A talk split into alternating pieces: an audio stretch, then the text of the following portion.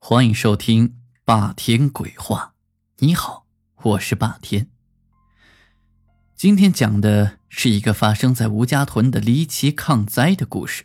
当然，也正是这个颇具传奇色彩的故事，为吴家屯蒙上了一层神秘的面纱。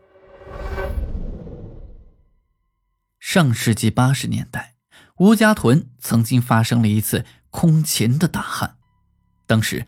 黄土都被骄阳烤得煞白，连田里的野草都被晒干了，更别说庄稼。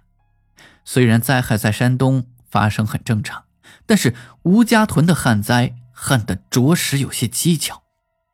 当时啊，山东不旱，市县不旱，连城镇都是风调雨顺，可就单单这巴掌大的吴家屯已经半年多都未见滴雨。据村子里老人回忆。当年也时常有阴云遮蔽天空，却总是不云不下雨。出村一看，更是让人惊讶。屯子周围的一些村庄全部都得到了雨水，可就是偏偏丢下了吴家屯一开始，村子里的人只当做是巧合，可是，一连几次都是如此，于是渐渐的让人心里也越来越不安起来。当时就有人断言说。肯定是龙王早已看出来屯子没有前途，就抛弃了屯子。但是也有人说，肯定是谁干了什么遭天谴的坏事，得罪了上天。一时间人心惶惶，村民也无心生活。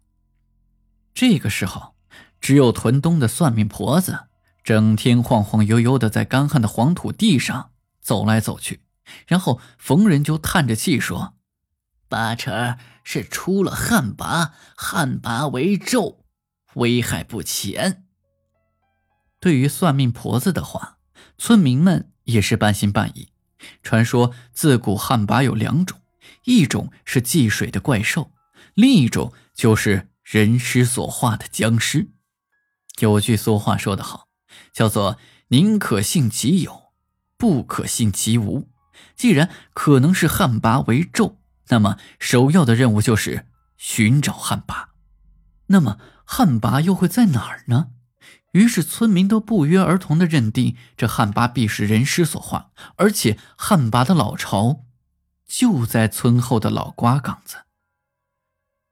算婆子的话和村民猜想的不是完全没有道理的。第一，这旱魃从古至今都有传说，而且多是僵尸。第二。老瓜岗子已经出过不少的前朝古尸。第三，据说逢大旱，坟头有尸土，则内必有旱魃，而刚好正巧老瓜岗子上至今植被繁盛，说明那里的地表仍有水分。说起这老瓜岗子，还真是一片充满神秘色彩的荒地。这片荒地不大不小。占地二十亩，它高出平地大概六七米，上面播种庄稼。因为土地太碱，所以干脆让它自生野树和杂草。到了冬天，谁想要柴火就上去取。但是，一般情况下，村民上土岗去取柴火都不愿意太晚回来，因为这里不单是荒地，传说还是以前的墓地。有不少孩童每每在大雨过后，都能从岗子上遇见一些奇奇怪怪的瓷片，之后大人们都让他们扔回原处，说晦气。有一次下大雨，竟然冲塌了一方土堆，赫然露出许多森森白骨。再加上有村民说，当他晚上进过老瓜缸的时候，曾清晰的听到密林中有女人的哭声。更有甚者，直接看见了有白影深更半夜的吊在土岗子的老柏树上。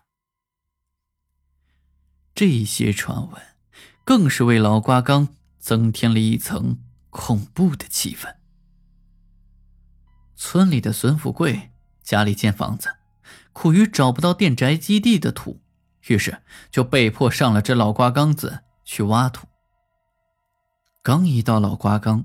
孙富贵就听到声声不绝的老瓜叫，这声音使他不寒而栗。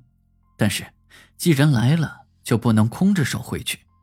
于是孙富贵就拉着车子，硬着头皮扎进了杂草灌木丛中。这一扎不要紧，当夜就没出来。据孙富贵回忆说，他在缸子上刚挖了没一米深，就挖出了一个大洞。他透过洞口隐隐约约看到里面有一口红色的棺木。他心想：这一下挖人祖坟了。但是没过多久，他的贪心就压倒了恐惧。他想，这里肯定是以前老地主的墓穴。否则不会有这么大的墓室，以及这不腐烂的棺木。之后，他就钻了进去。开棺的一瞬间，他就惊呆了：尸体竟然没有腐烂，但是已经干瘪。由于恐惧，他迅速的取出棺材内的两枚银锭，就急忙准备回家。但是此时太阳已经落山，再加上老瓜缸的树木繁盛。所以，此时身在岗上，却如同黑夜。这之后，奇怪的事情就发生了。区区二十亩的岗子，孙富贵竟然走了一夜都没走出来。等到鸡鸣天亮之后，孙富贵才踉踉跄跄的摸出了岗子，回到了村里。但是，他当时的精神就已经失常了，说话吞吞吐吐，跟吓傻了似的。算命婆子听说此事之后，就断定孙富贵是遇到鬼打墙，村民更是唏嘘不已。而之后，孙富贵又亲自上了老瓜岗，归还了墓主人银锭，并重新填好墓穴之后，才算安了心。所以，这次吴家屯蹊跷的旱情，就是村民们不约而同的想到了老瓜缸子上的僵尸。并且认定那具僵尸就是引来旱情的旱魃。有人提出建议，一不做二不休，直接挖出僵尸烧了了事儿。但是村里的一些老人坚决不同意，他们的理由是：这再怎么说，这僵尸也是吴家屯的祖先，所以万万不可以焚烧。这既不让焚烧旱魃，又想得到天降甘霖，到底该怎么办？好了，今天的故事就讲到这里，我们下期再见。